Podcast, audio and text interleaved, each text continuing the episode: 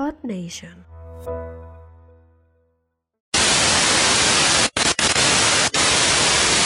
La.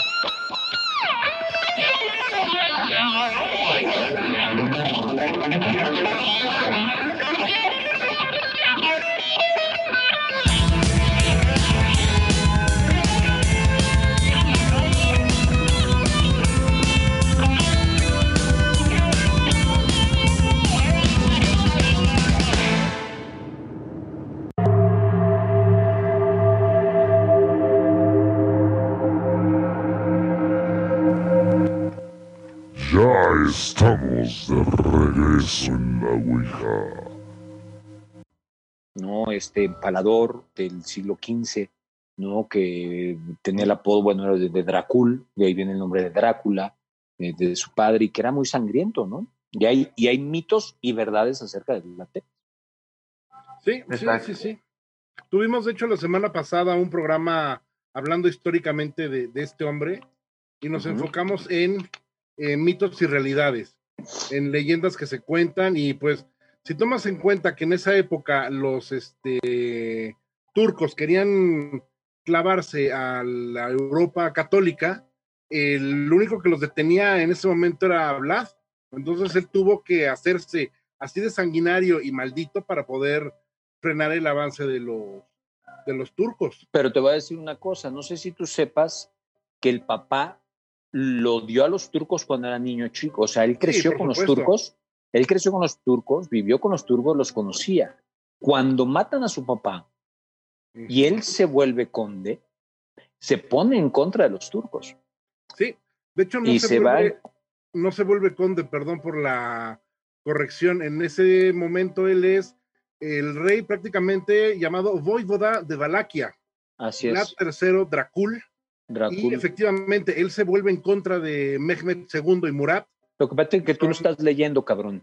Ya te di. No, que el guardián, que el guardián, que el guardián Bueno, te diga.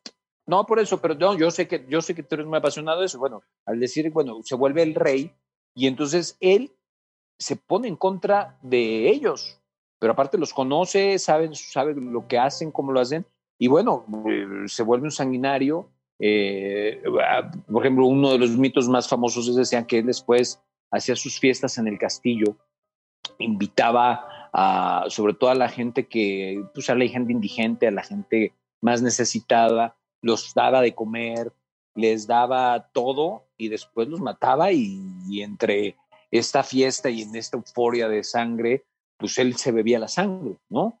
Y ya se volvían locos, man.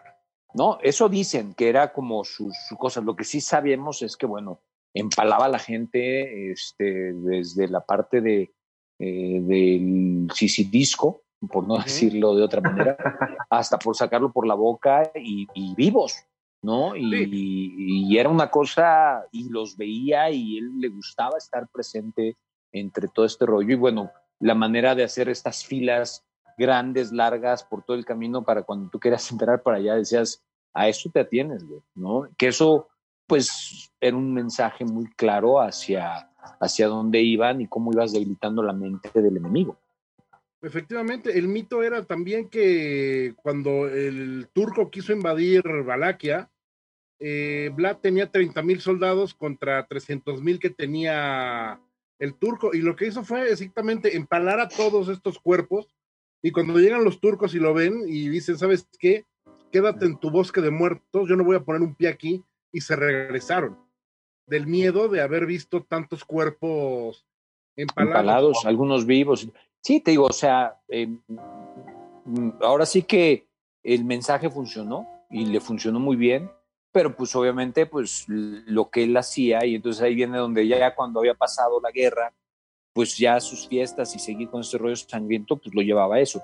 Yo no sé si eso sea verdad, eso para mí es más un mito, pero pero bueno, lo, lo, agarran de ahí, que es de ahí donde viene, viene, donde viene la historia de Bram Stoker, ¿no? Donde dice, ah, este güey bebía sangre y entonces este güey, digo, de alguna manera al papá de Vlad Tepes le decían el diablo, y entonces él era el hijo del diablo, ¿no? Y eso es lo que significaba el, el Dracul y todo esto, este tema, ¿no? Entonces, eh, qué, qué, fuerte y qué, qué, qué interesante historia, ¿no?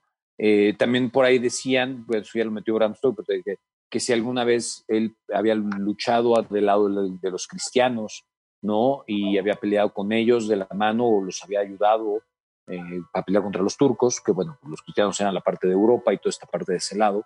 Y pues más que nada él lo que estaba a defender era su territorio.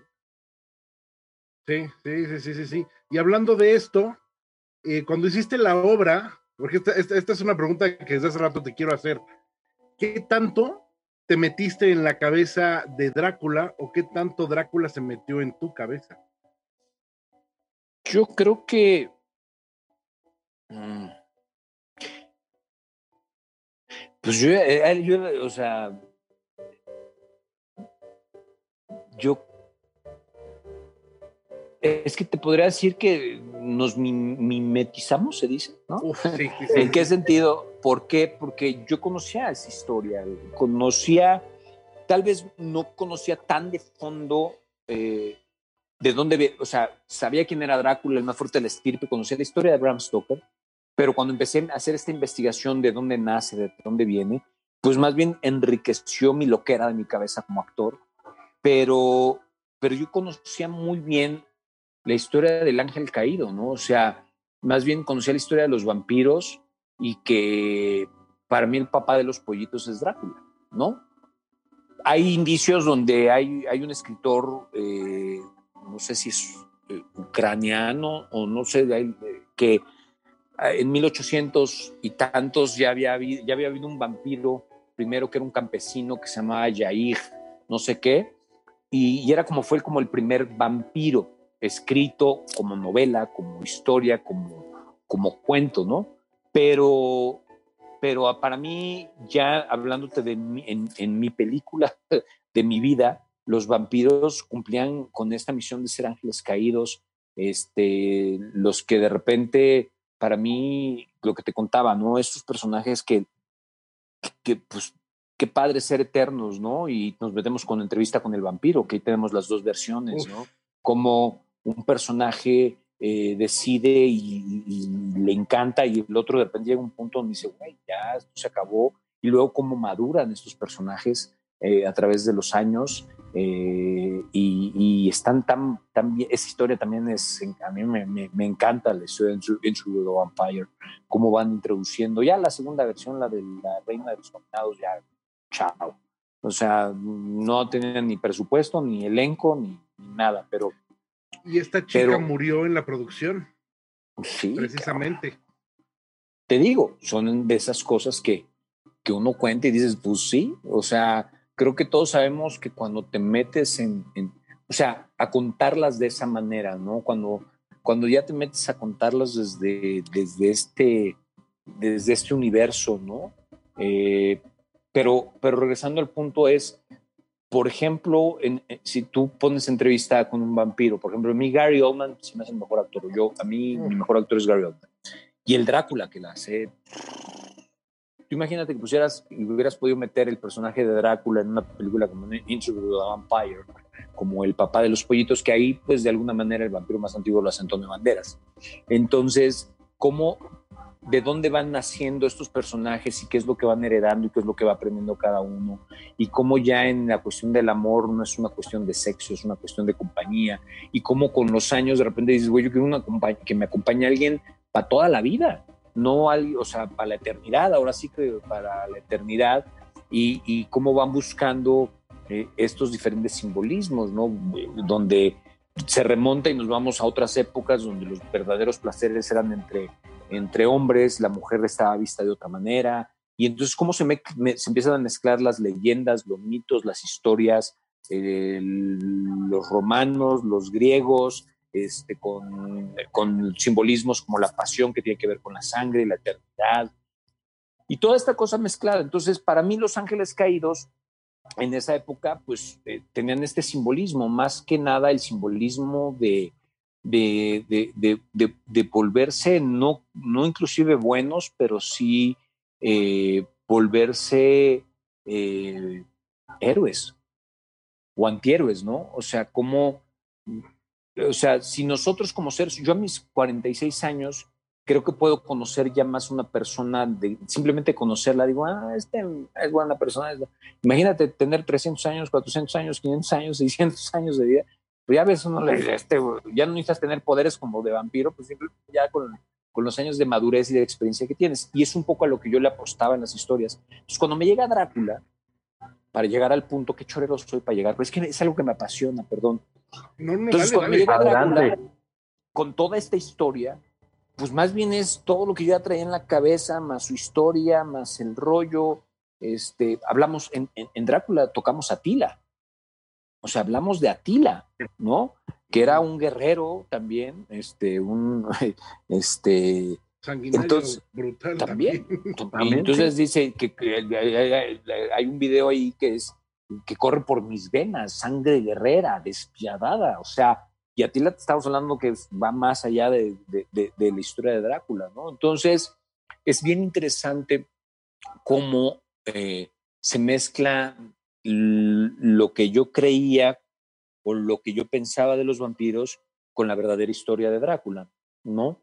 Entonces yo creo que más bien se hicimos como una simbiosis, o sea, nos mimetizamos, o sea, lo que estaba escrito de la novela de Anna Bram Stoker, que yo creía de los vampiros con su antecedente, entonces hicimos, yo hice un clic muy, muy claro con la obra, a mí me, este, entendí el personaje, bueno, o sea, a la primera, no, no, mis antecedentes ya los traía, este, mis creencias, mi forma de pensar y sentir acerca de un personaje que es el, el antecedente que tú le tienes que hacer, pues ya, ya prácticamente yo lo, lo había creado. Y yo sí jugué un poco con, con, un personaje cansado, con un personaje, este, incluso harto hasta que llega Jonathan Harker y es como, mmm, sangre nueva, ¿no?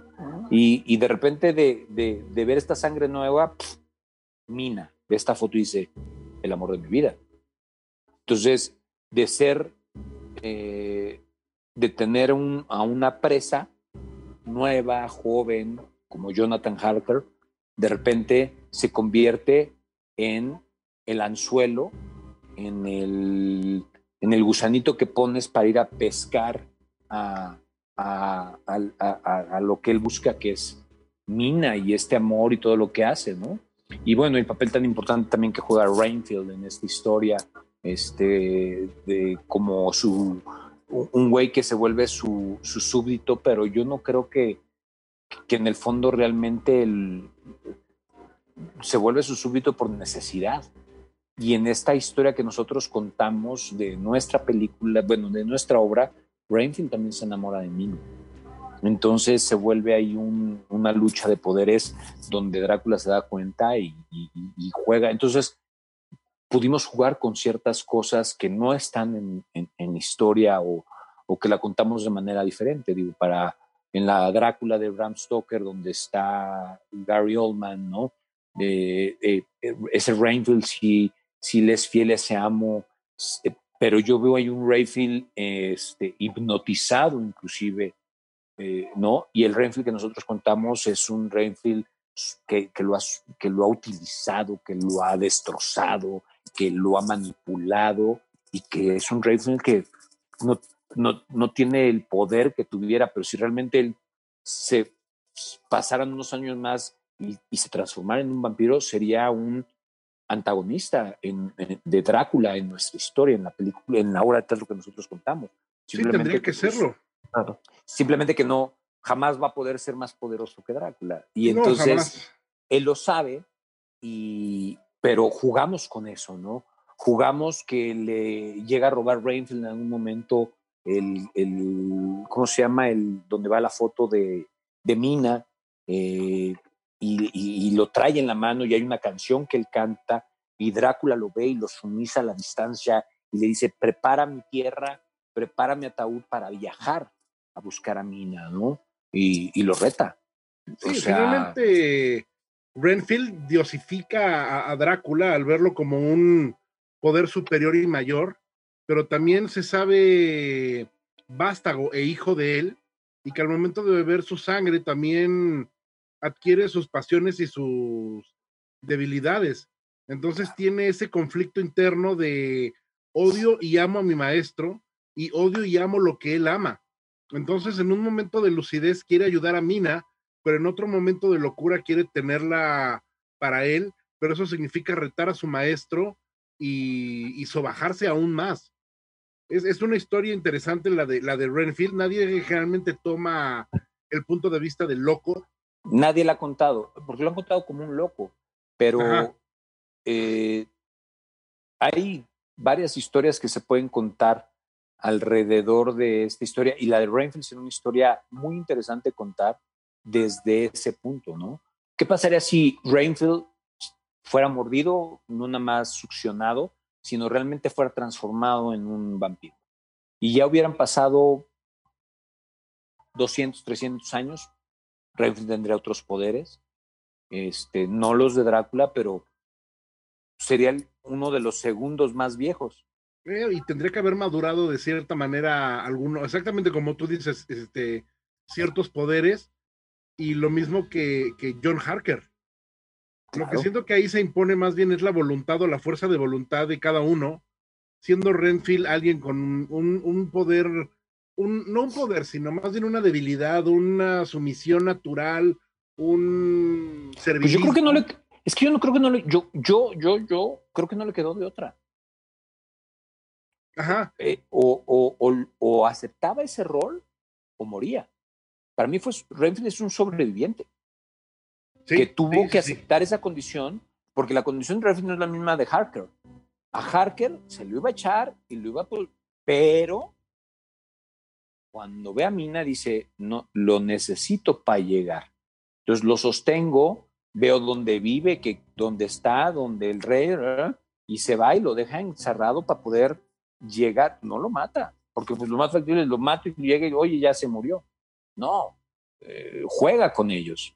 ¿no? Y, y- y- y es interesante. Bueno, son las cosas que uno trata de, de- de- de lo que, con lo que podemos jugar ahora, ¿no? Antes te escribían una novela y así estaban los personajes y eran los personajes lineales en el sentido de cómo estaban contados y así lo tratabas de contar, pero uno busca tener estos momentos de... Por eso para mí la, la película de Drácula con Gary Oldman y con Winona Ryder y con... O sea, la actuación de, de Gary Oldman, de- del viejo al joven, güey, hasta guapo se ve el hijo de y es feo el cabrón. Y cuando Sí, está sí, sí. vampiro, cuando la ve por primera vez con los lentes morados, con, con esta elegancia y con este, güey, El sea, porte del, del caballero antiguo, del...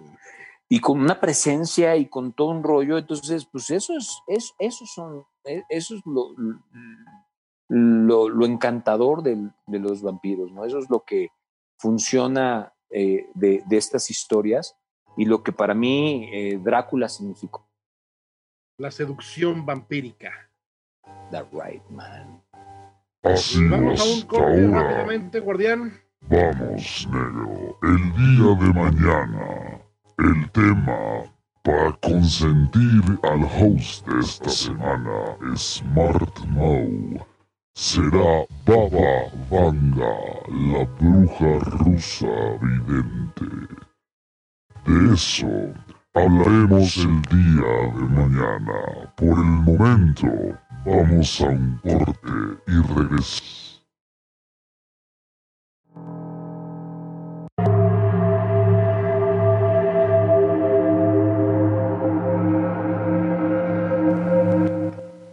Ya estamos de regreso en la Ouija.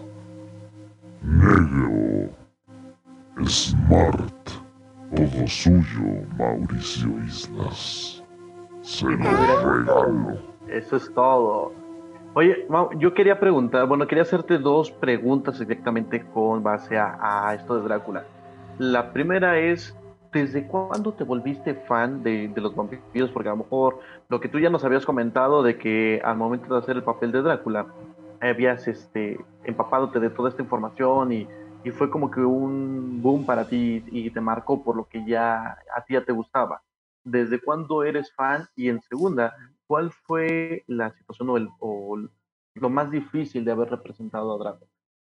Bueno, la primera, bueno, cuando veo Lost Boys, Muchachos Perdidos, ahí fue cuando dije, de aquí soy, cabrón. O sea, pinche peliculón. Eh, pues eh, en, encerraba esta cosa. Obviamente, pues, si tú te vas a, a, la época, pues lo que representaba en, ese, en esa película en particular, ya con los años, pero mira, pues era, representaba a las bandas que te ofrecían droga, ¿no? Échale a la droga. Acá eres, chúpale a la sangre y vuélvete vampiro, ¿no? Entonces era un poco como ese rollo de los, de los años 80, cabrón, ¿no? Estas bandas rockeras, este, pero bueno, la historia era maravillosa, este, eh, como people strange when you're strong. No, o sea, estás, porque aparte en esa época no teníamos los efectos especiales que hay ahora, güey. Entonces realmente era como muy de verdad, ¿no? Y entonces ahí como que terminé yo de hacer mucho clic con, con esa historia. De hecho, yo en Medusas me tatué una gárgula, una gárgola en la espalda, este, sin piel. Se le veían okay. los músculos porque, pues, pues, porque estaba en mi piel. Y era mi ángel de la guarda. Entonces yo lo que decía era, eh, la gente que la veía decía, ay, quítate, ah, pues si no te gusta, no te acerques. Era quien me cuidaba las espaldas.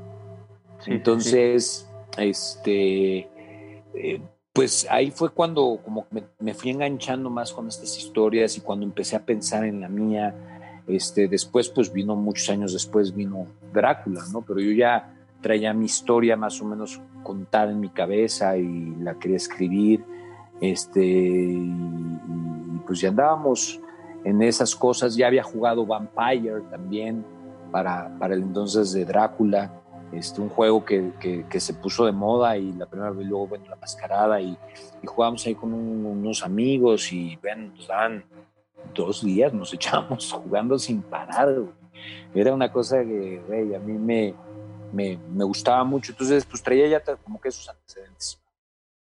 Lo más difícil de interpretar a Drácula, mmm,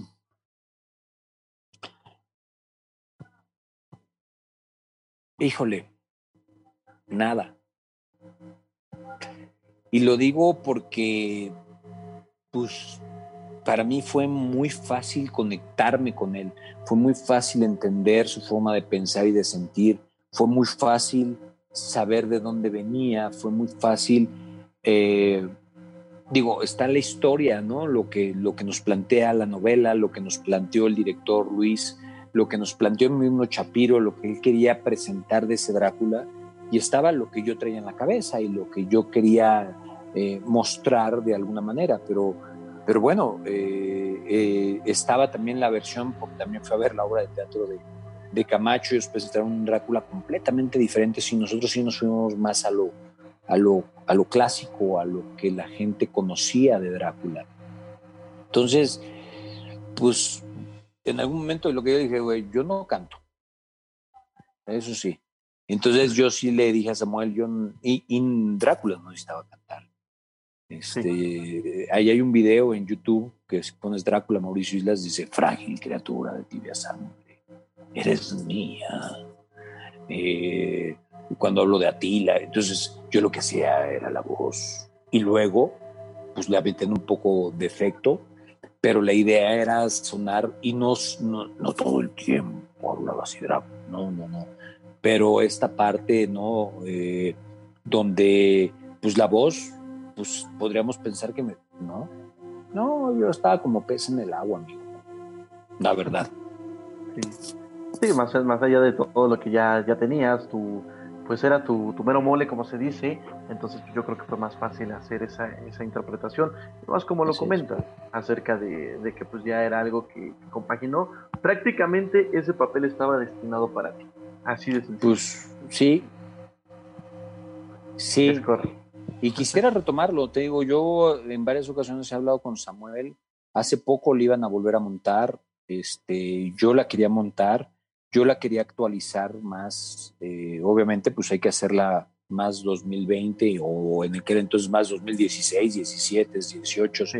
este, mezclar un poco más el rollo, hacerla más, yo en mi idea era jugar un poco con, con esta cosa que también la misma música evolucionó, ¿no? La parte eh, underground del, del rock, metal, se volvió un poco más también, sin llegar al rollo popero, pero pues era un poco más, este, eh, tenía una mezcla con algo más de electrónico, entonces yo me imaginaba las guitarras completamente metaleras con la bataca y de repente un pinche DJ arriba, pero, pero un DJ chingón, ¿no? O sea, un DJ eh, eh, bueno y mezclando y, y- y momentos eh, de, de baile más... el- a mí me encanta la música electrónica, entonces yo traigo mucho esa parte, entonces yo decía, buscar ese... ese ¿Equilibrio? pues más que equilibrio, esa mezcla, ¿no? Ok. eh, de, de- del rock de un grupo como Cristal Acero, que es muy clásico, muy metalero. O sea, tú, tú oyes una canción de, de ellos y sabes que son ellos. O sea, esta Sí, sí, canción claro. es Cristal Acero. Entonces, eso lo hacía interesante. Y bueno, a eso yo siempre le he querido, o, o le he querido meter ahí mi parte de mi, mi rollo electrónico, este, eh, y, y que se convirtiera en toda una experiencia.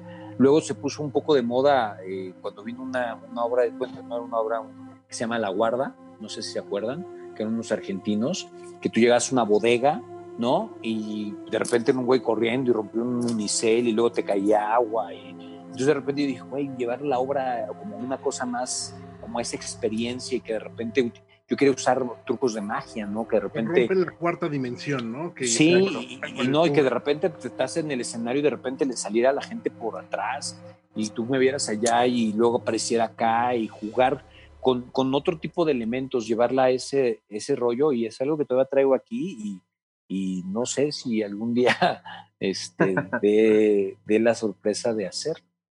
Ah, todo es posible y estaría, bueno, una maravilla si lo tomas, porque yo siento que ya lo viviste, ya fuiste Drácula. Ahora serías un Drácula mucho más maduro, mucho más, este, Pues ahorita tengo más la edad, o sea, más pegado a la edad que hace que noventa y tantos. y con la Drácula música muy de joven. hoy en día, un mapeo electrónico, magia, efectos especiales, eh, metal gótico. No, ahora puedes usar pantallas, güey. electrónico, Imagínate una ah, pinche Pantalla. pantalla, un holograma, este. Eh, no, bueno, pues ahora sí puedes manejar carretas y paisajes y, y hasta voladas. O sea, sí, en aquel entonces lo podías hacer, pero es muy caro. Ahora puedes jugar con otro tipo de trucos, o sea. Bueno, el- ahí está el ejemplo de, de, de Jesucristo Superestrella de Alejandro. Gou. Es una pantallota y ahí vienen todos los efectos. O sea, acá creo que la obra se podría prestar también mucho para, para algo así y ahí lo traigo, ahí anda rondando en mi cabecilla. Estoy seguro que eso sería un éxito rotundo que se volviera a montar y además estuviera en tus manos. Ah, guardián, hay que preguntarle a la Ouija a ver qué nos dice. Si sí o si no. Dice Y que sería un sí. cambio, un cambio muy refrescante al, al actual vampirismo, al rollo que se ha convertido ahora los vampiros que tienen superpoderes y brillan con el sol. No, cállate, no, no hablemos de eso porque fue la peor película de vampiros que, que pude haber. Los efectos la- especiales están muy bien, No, pero bueno, a nivel, no, a, a mí me pasó al revés. A mí la historia no se me hizo tan mala. Este, tampoco me molesta pues bueno, los que hemos jugado Vampire, pues hay diferentes tipos de poderes que tienen los vampiros. Este, a mí, eh, ellos viven en un lugar donde realmente la mayoría del tiempo, pues aunque hubiera sol, no es que, no es que les pegara el sol, sino más bien era una zona eh, con mucha nube, por eso es que podían salir de día. Y bueno, les pegaba el sol y brillaban por una cuestión de la piel, pero, o sea, hay- podemos jugar eso. Lo que a mí me pasó con esas películas, más bien que los efectos cuando se transforman en lobos, y hay una serie de efectos que a mí no me terminaron de convencer. Más bien a mí me pasó al revés, la historia no se me hizo tan descabellada y la idea de los clanes y este cosa, pero eh, bueno, aquí la unión de los hombres lobo y, y luego los vampiros más viejos, y, no, o sea, no, no, no me molesta tanto como los efectos, para serte honesto. Mira, qué, cuestión. Sí, Y fíjate que a mí la trama no, no, siendo sincero, a mí la trama no me llamó mucho la atención, pero a mí sí me gustaron un poco los efectos, en el aspecto en el que, eh, ¿cómo se llama? Podían ah, salir de esa rutina en el cual los lobos solamente con la luna llena, ¿no? Y, y, y- y eso estaba importante. Dime, guardián. Bueno, pero es que, o sea, si nos vamos al rollo de vampiros y hombres lobos, tenemos un, un Underworld que es directamente salido de Vampire y The World of Darkness. Así es. Los vampiros, los, los lobos viejos no necesitan la luna llena y su transformación sí es a, un rollo de, de werewolf durísimo, súper metido en esos efectos y son muy fregones. Ah, bueno, ahí, es, ahí te vas a una versión mucho más, este, más eh, cómic, ¿no? Pero a mí me Underworld me encanta, güey, la historia de ella, su historia de amor, esta mezcla de, de un güey con sangre vampira y con sangre de lobo, y lo importante y lo valioso que eso se convierte, porque al final de cuentas, bueno, cuando tiene la hija, o sea, cómo, cómo esas mezclas, que aparte sí eran, la, o sea, si tú lo llevas a una cuestión más eh, de los reyes y de la sangre pura y, y que ellos se cuidaban y cómo, cómo están planteados estos vampiros antiguos eh, y los más viejos a mí en Underworld, cómo los guardaban y cómo podrían vivir eternamente así como calacas, nada más darle sangre y se empiezan a recuperar y cómo, cómo por qué regresa. Es, esa historia también, y está bien producida y los efectos y, y la traición también entre ellos mismos, entre vampiros, y luego viene la traición por amor de enamorarse Romeo y Julieta, güey. O sea, cuando se enamora el de los lobos con la hija de este güey y, y del, del jefe de los vampiros, pues es Romeo y Juliet, güey. Versión vampiros y lobos, ¿no? Entonces, creo que las historias se han contado de diferentes formas y es bien interesante eh, poderlo. A mí Twilight y, estas cosas, pues, pues no me, no, no, no creo, a mí me gustó, una, bueno, una historia mucho más romántica de presentar el amor, con otro tipo de complejos, con otro tipo de, de barreras, ¿no? A final de cuentas. Eh, y, y pues nada, a mí sí, los efectos no, tache. Bueno, bien, bien, bien. Vamos al último corte para regresar ya al, al, al último bloque. Y este, y regresamos con este excelentísimo invitado. Hoy, alfombra roja en la Ouija, roja de sangre, Gracias. roja tinta así fuerte. Lord, Mauricio. Lord. Vamos a un corte.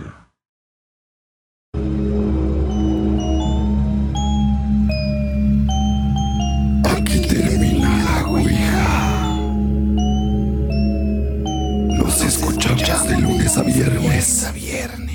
A las 9 de la noche.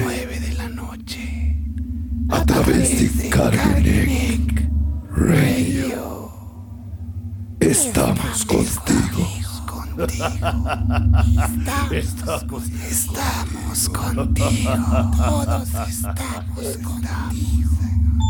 Todos estamos contigo.